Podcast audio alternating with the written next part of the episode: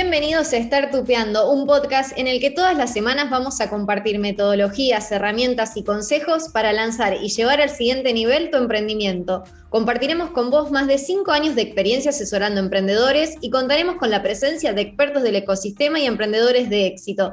Si sos un entusiasta de los negocios innovadores, creaste una startup o soñás con hacerlo, este podcast es para vos. En el episodio de hoy vamos a estar conversando con Marcos Lafalle, cofundador de Circular, una aplicación para el transporte de granos y oleaginosas. Son la nueva cara del transporte de granos que mejora la vida de todos los participantes de la cadena logística, así que quédate con nosotras para poder descubrir de qué se trata. Quien les habla, Mami Sorcín, y hoy me acompañan Luisina Gala Golosetti y nuestro invitado del día de hoy. Bienvenido Marcos a estar tupeando, bienvenida Luisi, ¿cómo están? Buenas tardes. Muchas gracias por la invitación. Un gusto estar hoy con ustedes. Hola Marcos, hola Memi, ¿cómo están? Todo bien. Nuevamente en un episodio de podcast. Hoy contenta porque vamos a conocer la historia de, eh, de, este emprendedor, de Marcos y de Circular. Estamos muy ansiosas por saber cómo comenzó este emprendimiento, esta startup que está creciendo día a día. Así que antes de empezar, Marcos, nos gustaría conocer un poco más de vos, Sabemos algo de vos, pero queremos que también la audiencia te conozca. Te recibiste de ingeniero en la Universidad de Buenos Aires, de ingeniero industrial, y luego hiciste un magíster en administración de empresas en el Batson College de Estados Unidos, ¿cierto? Sí, bueno, yo, soy ingeniero industrial de la UBA, eh, estudié mm. mi carrera en, en, los años 90, me egresé en el año 98 y, arranqué mi carrera profesional en, consultoría en todos temas de operaciones y supply chain management. Eh, trabajé en, varias, eh, principalmente en dos empresas de consultoría boutique, eh, donde tuve la posibilidad de trabajar en más de 15 países en el mundo, con lo cual me dio una gran experiencia internacional. Eh, eh, en el medio de esa experiencia de consultoría hice un máster en el exterior, estudié, complementé mi carrera con un máster en, negocios y cuando volví a Argentina seguí trabajando en consultoría eh, y en el año 2010, junto con una socia, fundamos una, consultora propia se llama, se llama Boosteler y seguimos trabajando en todo lo que tiene que ver con consultoría en supply chain y transformación de negocios para competir en la nueva economía digital, ¿no? Ese es un poco mi, mi, mi, mi background antes de luego seguir con Circular. ¿no? ¿Y cómo, cómo llegaste a Circular? ¿Qué fue lo que te motivó a cofundar esta startup? Bueno, a ver, eh, eh, cuando veníamos trabajando en, en Booster, veníamos digamos, siempre dando servicios a, a, grandes corporaciones. Nuestros clientes siempre fueron grandes empresas, trabajando mucho en todos los principales mercados de Latinoamérica. ¿no? Y ah, durante un tiempo empezamos a pensar en decir, bueno, ¿cómo podemos aplicar estos conocimientos a un, a un negocio ya más propio? ¿no? Eh, y la verdad que eh, en ese momento de, de ida y vuelta de ideas, la vida me acercó con Andrés, que es el, Andrés Auspach, que es el, con la otra persona con la cual cofundamos Circular. Y durante un tiempo él, él venía con una, también con una idea de, a través de un contacto con una empresa, con Cargill, de, una idea de, cómo usar la tecnología para mejorar todos los procesos logísticos en el sector agro. ¿no? Y empezamos a, entender la problemática, empezamos a, conocer eh, las particularidades de esta industria y a ver cómo una solución, una plataforma podía aportar valor y si alguien estaba dispuesto a pagar por ello, ¿no? las dos cosas. Así que durante varios meses trabajamos en la identificación de la oportunidad hasta que, bueno, yo personalmente me decidí hacer ese cambio de, carrera y sumar y, fundar con, Andrés la, empresa. Eso fue en noviembre del 2018. Eh, y bueno, de ahí en adelante, bueno, em, empezamos con todo el equipo técnico y de operaciones a, a desarrollar eh, todo lo que fue la, solución y el despliegue de la solución en toda nuestra red de usuarios. ¿Querés contarnos, Marcos, qué problema resuelve Circular?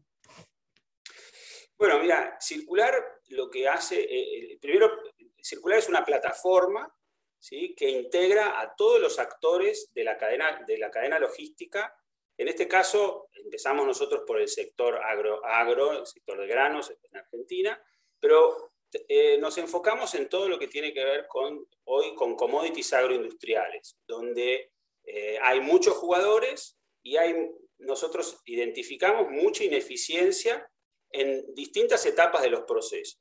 Y al haber muchos jugadores hay mucha atomización ¿eh? y, hay, y, se generan procesos con tecnologías muy, en general de, mm, digamos, no, no, son muy modernas las tecnologías que utilizan, típicamente en muchos casos papel y lápiz, planillas de Excel, mm, cientos de llamados telefónicos. Entonces, y, hay muy poca eh, integración entre los distintos jugadores de esa cadena logística. Lo que Circular viene a hacer es dar una, como una especie de autopista ¿no? para que todos esos jugadores puedan realizar y trabajar de una forma mucho más integrada y mucho más eficiente, buscando que todos esos eh, eh, procesos administrativos y logísticos y después todo el tema de comunicación se pueda hacer de una manera mucho más eh, eficiente y más económica. Y a partir de ahí construimos sobre esa plataforma un montón de servicios que brindamos a cada uno de estos jugadores. Claro, justamente nosotros somos de, la zona acá de Rosario, entonces somos muy conscientes de, esta problemática y quizás lo más visible de toda esta problemática son las largas colas que se hacen, especialmente en épocas de cosecha, em, en los alrededores del puerto.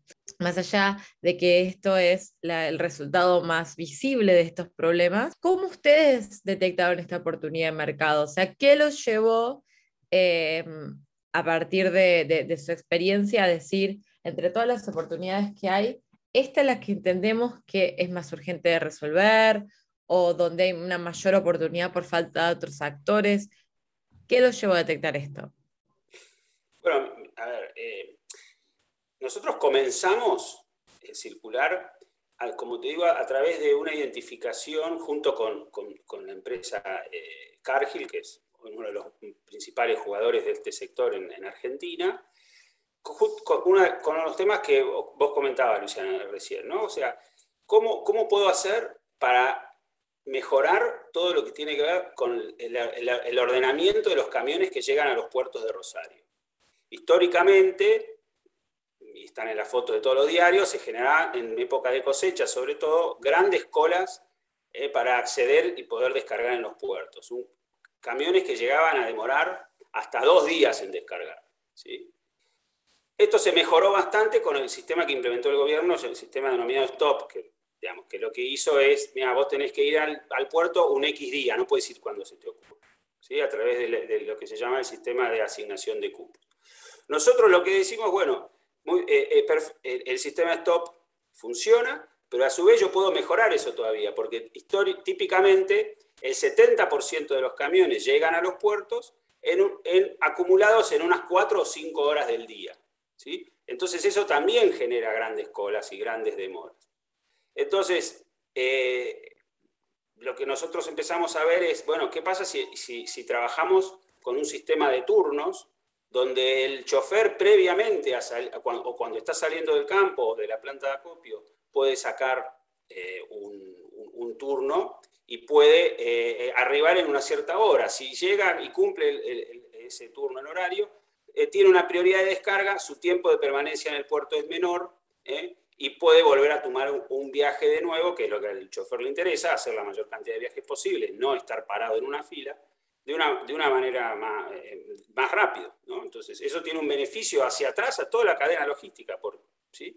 Ahora, con esa idea comenzamos, o sea, así comenzamos y así empezamos a entenderla, pero cuando vimos eso, vimos que para poder dar, brindar esa solución teníamos que integrar a todos los jugadores de la cadena, no servía solamente con trabajar el puerto y el chofer, había que integrar a las, em, a las empresas de transporte, que son las que coordinan los choferes, había que integrar a las redes de acopio. Y más atrás también a los productores. ¿no? Y después tenés también la parte comercial, que son, por ejemplo, los los acopiadores, que es algo que empezamos a ver. Es decir, que nuestro, si bien partimos desde ese modelo, partimos desde una idea de decir, bueno, hagamos una plataforma que permite integrar a todos, les damos servicios como eh, este que acabamos de nombrar, por ejemplo, que es el uso de turnos para descarga en el puerto. Y ahora estamos ya en una nueva, una nueva etapa de nuestro modelo de negocio, que es decir, bueno, ¿cómo podemos seguir aportando valor eh, siendo el nexo entre, entre estos distintos grupos de usuarios y brindando, brindando la posibilidad de que todos ellos se conecten ¿eh? y se haga mucho más eficiente todo el uso de los activos de esta industria. Por ejemplo, uno de los activos principales de esta industria son los camiones. Entonces, ¿cómo podemos hacer mucho más eficiente el uso de los camiones ¿eh? para que todos tengan los camiones que se necesitan en el momento que se necesitan, en el lugar que se necesitan, ¿no? Entonces, y ahí circular, hoy tenemos 40.000 choferes en la plataforma, o sea, tenemos ya casi más del 40% de los choferes que trabajan en el sector granos. Entonces tenemos una gran capacidad de poder justamente hacer el, management del uso de todos esos recursos. Entonces hacia ahí vamos ahora. ¿no? Una vez construida la red, bueno, ahora vamos a extraerle valor a todas estas conexiones que ya generamos. Bueno, entonces este nombre circular que uno dice, bueno, todo el mundo quizás lo relacionó principalmente con el tema del turnero y los camiones, pero en realidad el circular es que circule este flujo de información, de datos y que organice toda la cadena. Entonces, como decís, ustedes ofrecen servicios a distintos actores. ¿Cuáles son los servicios concretos que, o por lo menos el principal servicio concreto que le ofrecen a cada uno de estos actores? Para que la gente pueda entender justamente esto, que en realidad para que ese serial llegue al puerto pasaron un montón de cosas antes y que hay que organizar y que hay que ordenar, porque el gran tema también de mm, generalmente los acopios o las corredoras son los cupos. Entonces, me imagino que también organizan no solo la llegada al puerto, sino mucho antes con el tema de los cupos probablemente, ¿o no? Bueno, es algo que estamos, eh, lo, estamos empezando a... De hecho, es, fue uno de nuestros principales productos en Paraguay cuando empezamos, que llevamos las buenas prácticas de Argentina y te diría que de alguna manera lo adaptamos un poco al sistema argentino de cupos, que en Paraguay es privado, y lo, y lo mejoramos. Pero eh, vamos, vamos por, lo que, por lo la primera pregunta. ¿Qué servicios principales les damos hoy? Y esto va evolucionando mucho en el tiempo. Por ejemplo, cupos va a ser un próximo servicio que ya vamos a empezar eh, a ofrecer. Pero hoy, si vamos de atrás para adelante, digamos, desde el puerto hacia, hacia atrás en el proceso, al puerto le damos los principales servicios para el puerto son el ofrecimiento de turnos de descarga, o sea, que un chofer pueda sacar un turno para descargar, es decir, que, que permitir que el puerto eh, atienda mejor a todos los choferes que vienen, dado que les permite descargar en menor, en menor tiempo. También el puerto tiene todo un sistema que permite comunicarse con los choferes que están en viaje a través de circular. Él sabe todos los choferes que están viniendo al puerto ¿eh? y les puede mandar mensajes. Por ejemplo, ayer hubo un paro, ¿sí? automáticamente salieron mensajes desde todas las terminales a, través del circular y todos los choferes se enteraron por circular, por favor no vengas al puerto entre tal horario y tal horario porque hay un, hay un conflicto gremial. Eso es una solución que hoy está muy utilizada y la verdad que tiene muchos beneficios porque otras veces el chofer llegaba al puerto, se encontraba con que el puerto estaba cerrado y no sabía por qué ni nada. Entonces, todo eso, ese sistema de comunicación lo tenemos. Y después también al puerto le damos toda una batería de reportes e indicadores muy interesantes para analizar toda su operación en distintas etapas del playa, etc. Te voy, a dar, te voy ir diciendo los principales porque hay muchos otros. ¿sí? También podemos comunicar, por ejemplo, en tiempo real la calidad, el resultado de un calado de un camión en el puerto y comunicarlo hacia atrás, hacia, hacia por ejemplo, el acopio o eh, el productor llegado del caso. Moviéndonos hacia atrás en la cadena logística, vamos a, una planta, a un grupo de plantas de acopio, le damos la posibilidad de gestionar a través de, de, la, de circular todo lo que tiene que ver con eh, la solicitud de los camiones para hacer los viajes. ¿eh? Y ahí tenemos, entonces, a, través de, su usuario de circular, la planta de acopio, la persona que pide los camiones de la planta de acopio, está integrado con sus, todos sus oferentes de camiones, ya sean círculos de camioneros, empresas de transporte o, o choferes en forma directa, y le puede pedir a través de la, de la plataforma los viajes que necesita, indicándole origen, destino, tarifa, todos los detalles necesarios.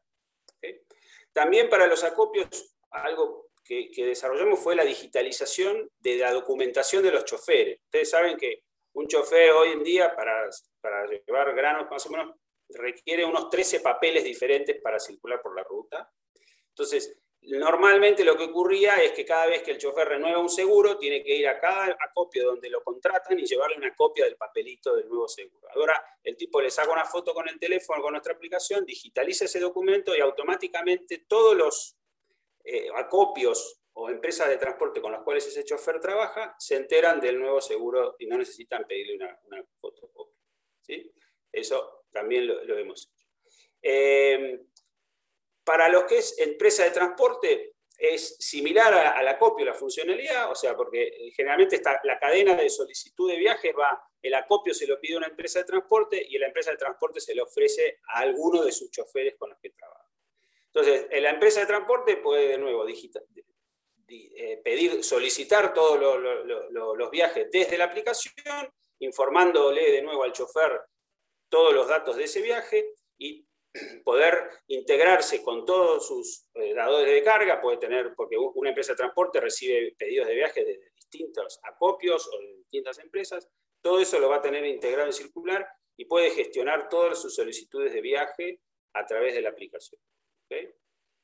Para el chofer, que el chofer lo que hace es recibir todo en la aplicación en el teléfono, va a recibir los, solicitudes para hacer un cierto viaje, va a tener toda la información ahí, va a poder comunicarse a través de la aplicación, por ejemplo, con el, con el acopio, y va a poder comunicarse también con el puerto. Es decir, le va, en ese sentido, simplificar mucho todo lo que tiene que ver eh, con eh, información para hacer un viaje. de nuevo, el chofer, como dije, puede digitalizar su documentación y puede también estar en contacto con todos los actores relevantes que, están, eh, que participan de ese viaje en el caso que requiera alguna información adicional. Y entonces, para que los emprendedores que nos escuchan em, sepan cómo hicieron, porque la realidad es que es un proceso muy complejo, lleno de actores. ¿Cómo decidieron con qué, con qué actor iniciar a trabajar? Y además, ¿cómo fue el proceso de enterarse de todo este proceso de información que vos contaste? Porque más allá de que uno puede haber estado más o menos en la industria, uno tiene que saber qué documentación em, lleva el chofer. Esto que dijiste, y el mismo seguro lo tiene que renovar y se lo tiene que llevar en papel. Ese, eso es identificar un problema. Y justamente el proceso de descubrir este problema es quizás lo más importante que tiene que ser un emprendedor para poder hacer algo que realmente resuelva algo por lo cual la gente esté pasando. ¿Cómo fue para ustedes ese proceso de descubrir exactamente lo que más le molestaba a cada actor y por qué actor iniciaron? Porque son muchos, es un sistema bastante complejo. Eh, eh, eh, y te digo lo que vos estás, es, muy buena la pregunta y la verdad que fue algo que con Andrés y el resto del equipo lo, lo fuimos mejorando y cambiando en el tiempo, ¿no? O sea, a ver, eh, por un lado, ¿qué, hicimos para, entender la problemática? Básicamente, estar mucho al lado de los usuarios, de, los que tienen el problema. ¿sí? Eh, ir a los puertos, hablar con todos los usuarios, hablar con los choferes, hablar con, los con, con las empresas de transporte, hablar con la gente de los acopios. Te diría que durante el 2018 y 2019 nos recorrimos todo el país agrícola, hablando con muchos actores. O sea, te diría que eso fue clave, estar al lado y entender, preguntar, preguntar, preguntar. Es, como vos dijiste, Luciana, es una industria muy compleja, hay muchos participantes y además las reglas de juego van cambiando, o sea, a través, porque el gobierno acá es no es un actor menor, va generando nuevas regulaciones de forma recurrente. Ahora, por ejemplo, sale la Carta de Deporte Electrónica y cambia muchas reglas de juego también, hay que volver a entender todo cómo impacta, cómo nos impacta a nosotros como circular, pero les impacta muchísimo a todos los jugadores de industria. Entonces, te diría que sentarnos al lado de ellos, escuchar, entender y tratar y buscar las soluciones y preguntarle cuáles eran sus problemas fue clave. Y nos dedicamos a eso mucho tiempo antes de desarrollar toda la plataforma. Y después, cómo fuimos eligiendo cómo comernos en elefante, por así decirlo, ¿no? Porque ¿y por dónde empezar? bueno, nos dimos cuenta que los puertos eran un lugar de gran concentración de usuarios. entonces, si nosotros generábamos una, buena solución para los puertos, que, que a los choferes le generara un beneficio directo, eso nos iba a resultar más fácil de, avanzar hacia atrás en la cadena. ¿no? Entonces, son pocos los puertos del país, ¿sí? Más los relevantes sobre todo, son pocos, eh, y, a esos puertos llegan, mm, te diría, si vos tomás los 10 puertos principales de Rosario, tenés el 90% de los camiones del país. Entonces, eh, la concentración ahí es muy, muy alta, entonces era fácil acceder a, esa, a ese universo mucho más grande de usuarios, que son los choferes, dándoles un servicio que les genera valor. Entonces, ahí fue donde decidimos, bueno, ¿cómo empezamos a armar la red? Bueno, empecemos desde acá. ¿sí? De hecho, rápidamente te diría, si vemos nuestra curva de usuarios, eh, usuarios choferes, eh, rápidamente, cuando tuvimos un puerto, pasamos desde la prueba piloto que hicimos, que teníamos 200 choferes, llegamos a, a 10.000 en muy poco tiempo. ¿sí? Porque se, fue corriendo la, digamos, entre los distintos choferes se fue corriendo la, noticia de que, bueno, si sacas turno con discipular te ahorras tiempo de descarga y fue un proceso muy, muy rápido de, evolución de nuestra red de usuarios. Fuimos a partir de ahí fuimos incorporando nuevos puertos y te diría que en, poco tiempo tuvimos una repercusión muy importante. Y de ahí, bueno, fuimos para atrás, ¿no? Si, bueno, vamos a las empresas de transporte, vamos a, los... O sea, hubo un momento donde nos focalizamos en los puertos, después fuimos hacia atrás. Bueno, y cuando hablaste de, comerse el elefante, si hablamos de elefante, yo creo que cuando hablamos de Cargill, que hablaste al principio de que arrancaron un poco este proceso vinculados a ellos, y ni hablar los puertos, o sea, estamos hablando de instituciones grandes, eh, de empresas y más, ¿Qué podrías recomendarle a los emprendedores cuando les toca hacer esto? Cuando el, proyecto que quieren, quieren llevar adelante, el problema que quieren resolver, implica o conectarse o resolverle también el problema a una institución grande. Para ese emprendedor que todavía es chico y tiene que ir contra el gigante del mercado a plantearle esta idea, ¿qué le recomendarías? ¿Cómo hicieron ese proceso de sentarse, por ejemplo, con Cargill? Mira, siempre es importante, eh, eh, creo que hay dos cosas que nosotros aprendimos. Uno es que siempre tiene que haber un, disparador, o sea, en este, este caso que vos estás planteando en este caso en particular, ¿no? Y el disparador tiene que venir del otro lado, tiene que haber una problemática y alguien que es que una problemática o a resolver y alguien que esté interesado en resolverlo y que sea el sponsor y que se ponga esa bandera interna. ¿no? Y en, este, en ese caso nosotros lo tuvimos internamente en la compañía, que nos abrió las puertas y nos permitió hacer una primera prueba, porque tenía un problema real y lo quería resolver. ¿sí? Eh, entonces te diría que esos dos temas son importantes, encontrarte un sponsor interno ¿sí? y, que haya un problema real y que alguien lo quiera resolver, ¿sí? porque eso te va a permitir eh, eh, buscarle una solución. Es muy difícil eh, para nosotros en este caso era, es, difícil eh, diseñar un producto, diseñar una solución cuando no hay un problema del otro lado o alguien que te muestre el problema y que lo quiere resolver. De hecho, hoy en día, toda funcionalidad que vamos haciendo, nuevos servicios que vamos haciendo, siempre buscamos uno de nuestros clientes que sea el punto de lanza que diga, yo tengo este problema, ayúdame y quiero que me lo resuelva.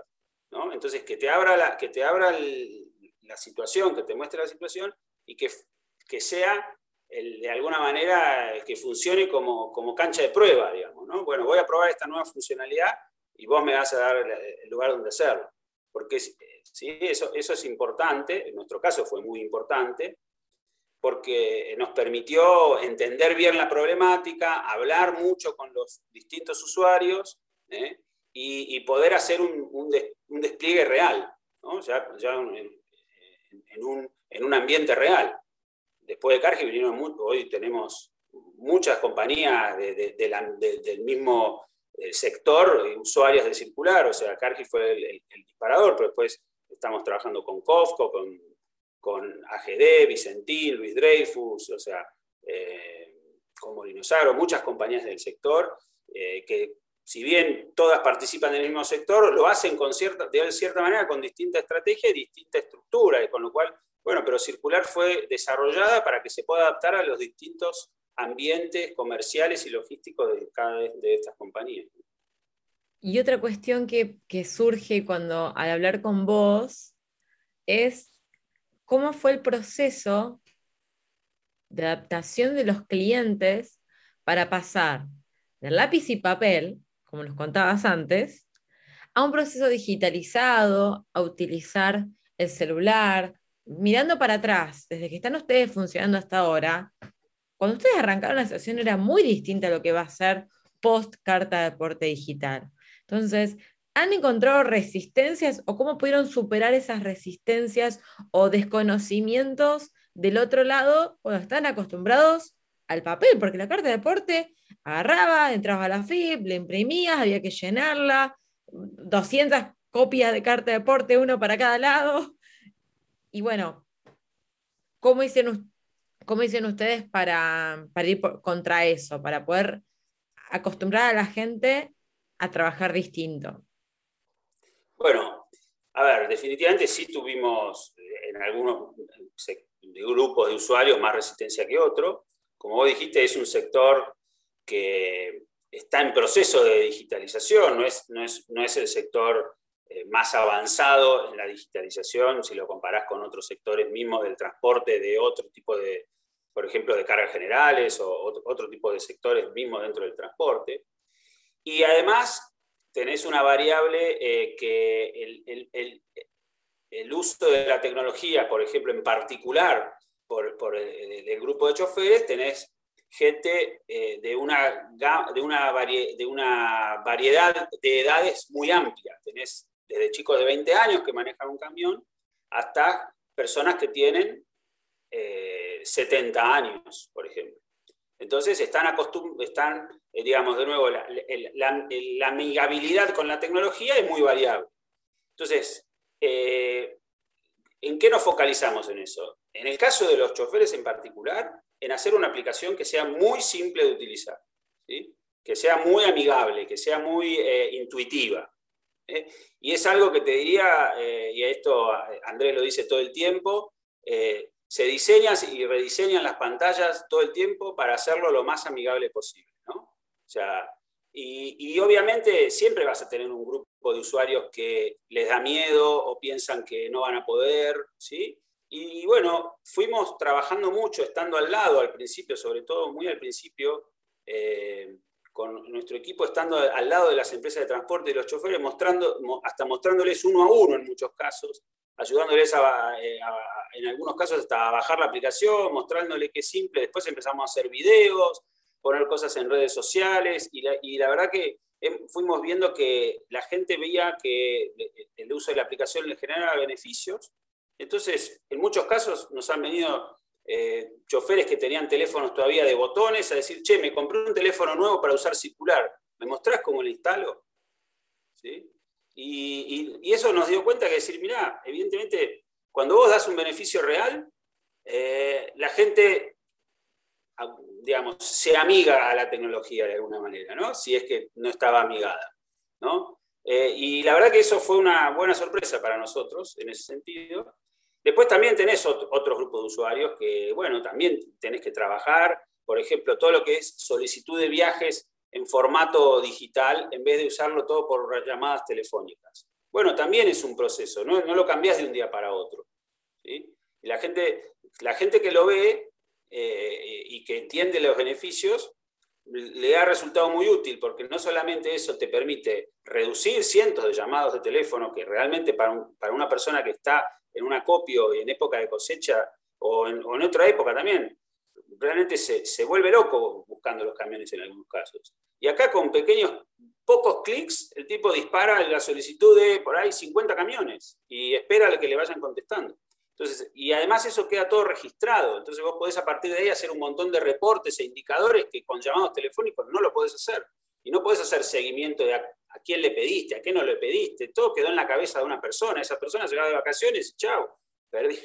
Acá queda todo registrado, está todo registrado, hay toda una historia, todo un historial. Entonces, eh, vamos viendo que esas, esas formas, de, la, tecnología va, va realmente planteando muchos beneficios, pero bueno, también, y esto no es menor, que requiere un cambio en la forma de trabajo de las personas y esto no se logra. ¿No? Hay resistencias que, que las seguimos encontrando y, y nuestra forma de hacerlo es trabajar con ellos y mostrarles los beneficios del uso de la tecnología frente al proceso. Pero eso creo que es algo natural de las personas y yo en mi época de consultoría también lo veía porque también trabajaba con otro tipo de tecnologías y es algo que te vas a seguir encontrando y está inherente a las personas. ¿no? Sí, te va a acompañar en, todo, en todo el recorrido. Y vimos que en las redes sociales inclusive invitan a los choferes a contar sus experiencias. Vemos que está su Instagram está lleno de videos de conductores explicando su experiencia con circular para que otros también se animen, vean que en realidad no es difícil y que al final le da un montón de beneficios. El año pasado siempre tuvimos eh, con Andrés la idea de generar una especie de comunidad de choferes, ¿no? Y el año pasado, en plena pandemia, empezamos con ello. Empezamos con las redes en Facebook e Instagram a y lo hicimos, las redes están orientadas exclusivamente a, choferes, no, no, al resto de usuarios de la plataforma. Si ustedes la ven, está exclusivo, el contenido es casi, casi exclusivamente dirigido a ellos.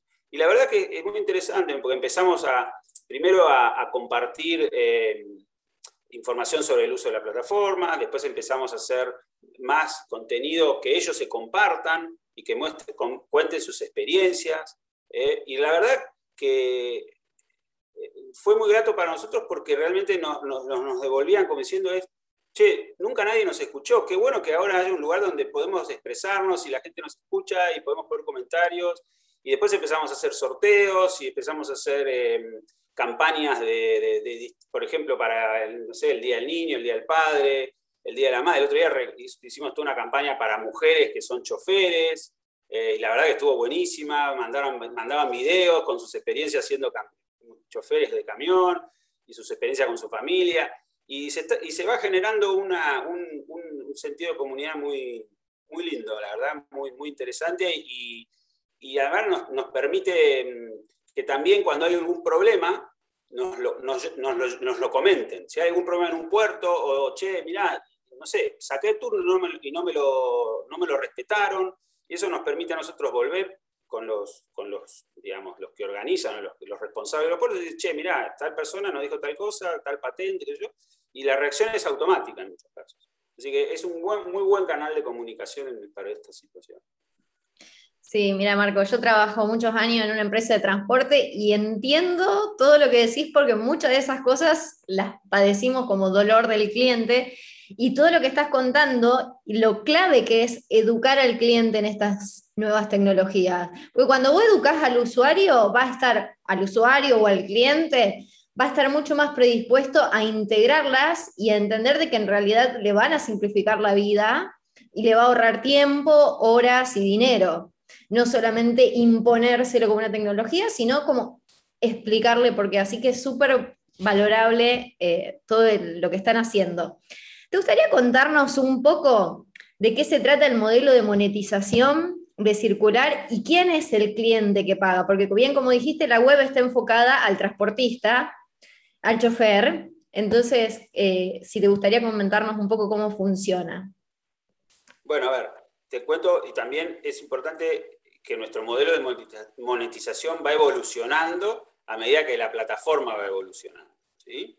Entonces, te diría que hoy, hoy estamos, tenemos, estamos en la etapa 2 de monetización. Empezamos con la, etapa 1 de monetización.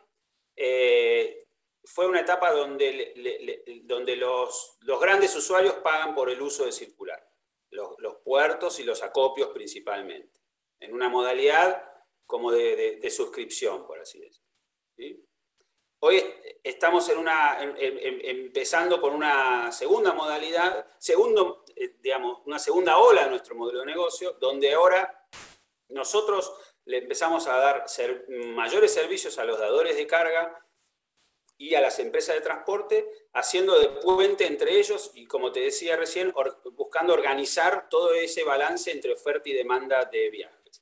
Y ahí nuestro modelo ya es un modelo variable por viaje, donde nosotros le damos servicios a las dos partes, ¿sí? y les cobramos un, pequeño fee variable por, por, los viajes que se, se, concretan dentro del circular. ¿no? Para eso estamos, estamos, es algo que estamos recién lanzando, empezando a lanzar hace muy poco tiempo, con lo cual estamos manejando todo lo que es la oferta y demanda de viajes de una manera, digamos, prudente, es decir, no puedo tener eh, muchísimas empresas de transporte si todavía no tengo suficiente oferta. Entonces, por ahora es, este, en este modelo están empezando a entrar las empresas por invitación nuestra y les estamos eh, ofreciendo eh, eh, participar de, esta nueva modalidad.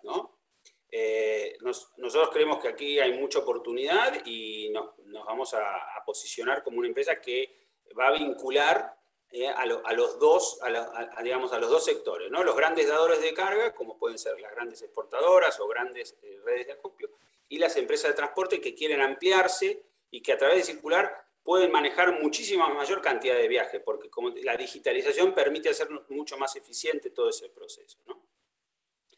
Y eso, una vez construido eso, bueno, tenemos pensado eh, empezar a brindar otro tipo de servicios, eh, como por ejemplo eh, el ofrecimiento de servicios financieros para, para las empresas de transporte, acceso a, combos de seguros con descuentos interesantes y otros que estamos viendo. Y en términos del equipo, ¿cuántos son, ¿cuántas personas hoy trabajan en Circular? ¿Y, cuáles son los, los perfiles de, tus socios? Más que nada para entender cómo se organiza un grupo detrás de una operación tan compleja, con tantos actores muy distintos, porque el tema que ustedes tienen es que ustedes tienen propuestas de valor muy distintas a actores distintos porque tienen problemas distintos. Entonces tenés que tener la cabeza dividida en muchas partes. ¿Cómo se organizan ustedes como equipo para poder darles respuestas a todos? Hoy somos tres socios, o sea, Andrés y yo comenzamos, después incorporamos un, socio más. Eh, y hoy el equipo completo, eh, sumado con la gente que, trabaja eh, dándonos servicios en forma recurrente, somos más o menos unas 22 personas. Y te diría que estamos organizados en dos, en dos áreas principales. Uno tiene todo lo que tiene que ver con el, desarrollo del, producto y, la, plataforma. Y después, y después tenemos un área que le llamamos de operaciones, que es todo lo que es el despliegue y la relación con los usuarios. Y eh, eh, en el lado del producto tenemos, bueno, una, eh, y también está de alguna manera subdividido, hay algunas personas que trabajan de nexo entre operaciones y el producto, entendiendo todas las necesidades que vienen desde los distintos grupos de usuarios. Después tenemos el equipo de desarrollo en sí mismo, que también, bueno, tenemos especialistas en la parte de Android, especialistas en la parte web y especialistas en todo lo que tiene que ver con diseño de pantalla, es decir, todo lo que parte de ¿no? Del lado de de operaciones, de alguna, de alguna manera estamos eh, subdivididos y tenemos algunas personas especializadas en atender a los puertos y después otro equipo especializado en toda la parte de atender a, transportes y redes de acopio. Y a los choferes, para los choferes tenemos un canal de atención que está por el lado del soporte y también en, algunos casos los, los, atiende también, si fuera necesario, el equipo que trabaja con dándole soporte a las empresas de transporte. Ahora, por ahora somos un equipo relativamente chico para todo lo que abarcamos, pero bueno, tenemos planes de crecimiento importante para los próximos meses, para agrandar el equipo tanto del lado de operaciones como del lado de, eh, de desarrollo. ¿no? Eh, así que, y después tenemos eh, em, la operación en Paraguay, que por ahora lo venimos manejando todo con el mismo equipo desde Argentina. Fue milagroso esta pandemia porque nos permitió desarrollar, implementar eh, todo lo que hicimos en Paraguay en forma remota. todavía no hemos viajado a Paraguay físicamente, si lo, tenemos, lo tenemos que hacer, pero bueno, por razones, eh, digamos, obviamente de todo el cierre de frontera, además no lo hicimos hasta ahora. Y próximamente ya vamos a estar contratando una persona para que se ocupe eh, presencialmente, que esté en Paraguay, que se ocupe de la operación, que empiece a ocuparse y armando el equipo de la operación en Paraguay. Cuando estuvo la gente de MUBA, también nos contaron que como el, negocio se expandió en pandemia, abrieron mercados sin subirse un avión. Y que lo que permitió la pandemia fue justamente eso, algo que quizás en otro momento no se hubiese considerado apropiado, quizás porque se esperaban eh, que las personas puedan ir físicamente, es eso que nos pasó antes, que siempre la presencialidad es mejor. La pandemia destrabó un poco eso y volvió más normal, porque además es mucho más práctico, barato y resolutivo, poder hacer estas cosas de, forma virtual. Y toda esta, mm, esta estructura que, decir que es un equipo chico, pero bueno, sí es una estructura bastante interesante. ¿Cómo han financiado hasta el momento? O sea, ¿han recibido, han recibido inversión privada hasta el momento en, circular? Sí, hemos, hemos recibido, eh, tuvimos inversión privada, eh, de, te diría de dos tipos, de, de angel investors por ahora y también de, de, un fondo de, inversión que está focalizado en empresas de Actec. Estamos en un, en, un, en un, proceso de inversión también con algunos inversores estratégicos que próximamente, eh, bueno, que está, que está eh, bastante avanzado. O sea, sí, hemos abierto a inversiones porque nuestro, nuestra idea es, eh, siempre fue de crecimiento y, venimos, venimos creciendo eh, a partir de, obviamente, de facturación propia, pero también apoyado por, por inversión en inversores externos. Claro, entonces hoy siguen con un proceso abierto de fundraising. Eh, te diría que, a ver, estamos, estamos muy avanzados en una, en, en, una inversión importante que nos va a permitir durante un tiempo ya, digamos, no, no requerir mayores, mayores inversiones. Pero sí, te diría que nuestra visión hacia adelante es seguir a, avanzar en, un proceso típico de, inversión en, distintos tipos de series, ¿no? Bien, y una pregunta que le hacemos a todos nuestros invitados para, ir cerrando es, si tuvieras que darle un consejo a quien está empezando a emprender, ¿qué le dirías? Hmm, es difícil.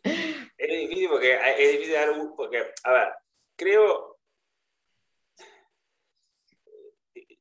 Voy a decir varias cosas. Te voy a decir algunas cosas, porque hay, hay temas que son personales, ¿no? Eh, que eh, siempre eh, emprender tiene un riesgo inherente, es un gran desafío que no sabes a, a, dónde va a terminar o va a avanzar.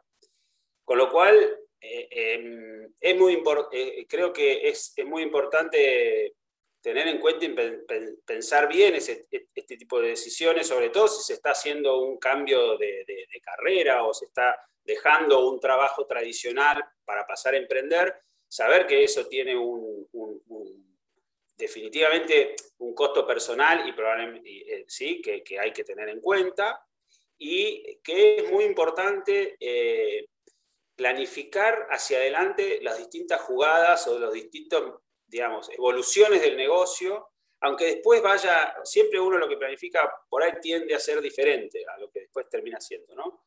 Pero ir siempre mirando hacia adelante dos o tres jugadas para poder eh, prepararse a lo que pueda venir, ¿no? Y lo, y lo tercero es, si van a buscar inversores, pensar bien cuáles son los inversores que le aportan valor para el negocio en particular que quieren hacer y el modelo de negocio que quieren hacer. Y eso tiene que ver con si te vas a querer expandir fuera del país o no, ¿no? si vas a querer tener una, después capitalizaciones internacionales y, ser muy ordenados desde el inicio. Una de las cosas que nosotros aprendimos en, este, en esto es que si son muy ordenados desde el inicio y vas a ir en un proceso de inversión, el, el, el, costo eh, luego va a ser menor, el, dolor va a ser menor. ¿no? Entonces, ser muy ordenado, ¿qué significa? Bueno, tener no solamente los papeles en orden, sino los acuerdos entre socios en orden, y todo ese tipo, todo, pensar un poco todas esas evoluciones es muy importante para después no encontrarte con piedras más adelante en el camino que por ahí son difíciles de salvar en algunos casos. Y ahora sí, la última pregunta, pues estamos muy agradecidos de que nos hayas contado toda la experiencia que han tenido. Creemos que es eh, un proyecto espectacular porque son esos proyectos que, que resuelven problemas históricos que uno dice, ¿cómo puede ser que nadie resuelva estas cosas? ¿Cómo puede ser que todos los años tenemos la misma cola de camiones y nadie lo está resolviendo? Y llegaron ustedes y la verdad que vinieron a, a satisfacer una enorme necesidad.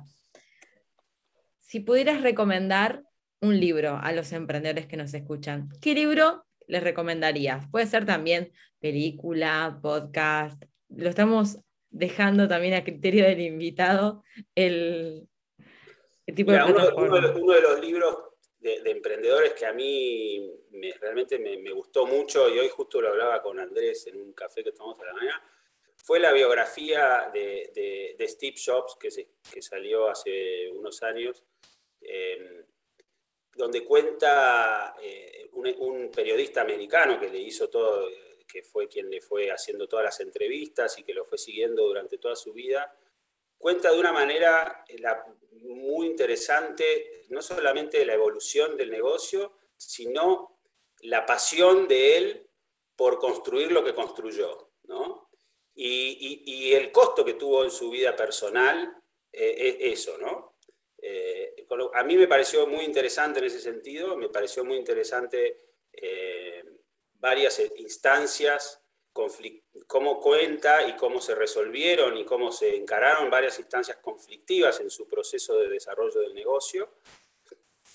donde a él, en un momento del directorio, donde la, compañía estaba yendo muy bien, el directorio lo, decide sacarlo de, al frente. O sea, literalmente lo, sacaron como gerente general de la compañía y lo sacaron al frente de la dirección. Y después lo volvieron a, después, después, volvieron de rodillas a pedirle que vuelva, ¿no? Pero. Eh, claro, y en el medio hizo Pixar, para, mientras estaba aburrido. En el medio hizo muchas cosas, pero digo, a mí me, resulta muy interesante eh, su visión eh, sobre la sobre no solamente el desarrollo del negocio, sino la, el, empuje que tiene para siempre buscar la perfección en todo lo que el tipo hacía. ¿no? Y eso, obviamente, tenía un costo, ¿no? tuvo un costo, pero logró, digamos, digamos el, libro describe muy bien ¿no? toda la, la, revolución que generó en todas las industrias donde el tipo tocaba. ¿no? Vos nombraste una recién Pixar fue una revolución en la industria eh, de, las películas animadas. No existía hasta el momento. Y fue la locura de él y la locura de Lasseter que hicieron que hoy sea lo que es esa compañía. ¿no? Y la locura de Steve Jobs hizo lo que hoy, bueno, lo que nosotros sabemos, y, su, y, su, búsqueda de la perfección en cada cosa que, en cada producto y en cada experiencia del usuario que, que el tipo encaraba. ¿no? Así que eso es algo, un libro que me resultó muy interesante. Lo tengo y también es muy interesante para leer la vida de esa persona. Eh, eh, tiene un estilo de liderazgo muy particular. Entonces, bueno, está bueno analizarlo en un aspecto crítico de que qué pues, se puede sacar de bueno, porque no todos los emprendedores son iguales, pero sin embargo ha marcado una huella en todos. Totalmente, eh, es una persona que, por eso te digo, a nivel personal tuvo un costo mm. muy grande su, su, estilo de vida y su forma, ¿no? O sea, mucha gente no, le, no lo quería dentro de la compañía y a nivel familiar te diría que tuvo un, digamos, mm. también muchos temas que son criticables y, y, que creo que, eh, digamos, pagó por su obsesión Mm. por, por, la perfección, la pagó en, en, del otro, en su vida personal.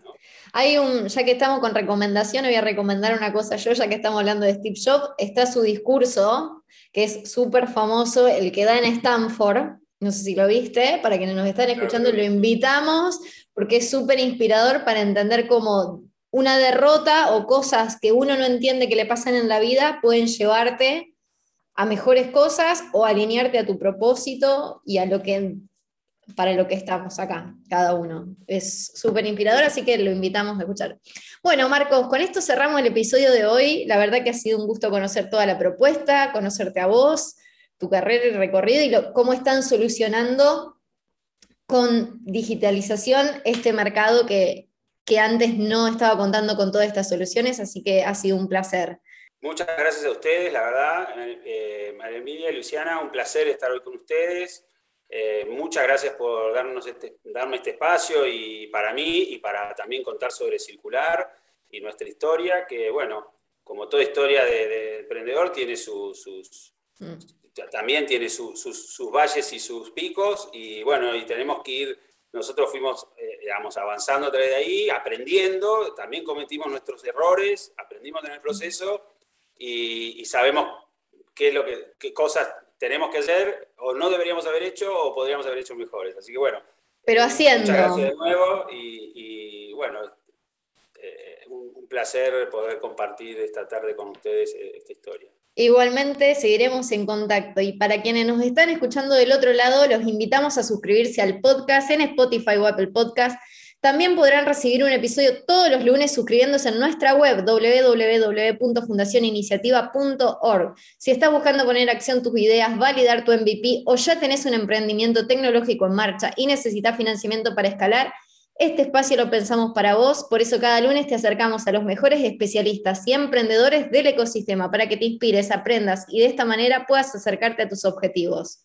También pueden dejarnos sus consultas, dudas o temas que deseen escuchar en nuestras redes sociales nos encuentran en Instagram y en LinkedIn como Fundación Iniciativa.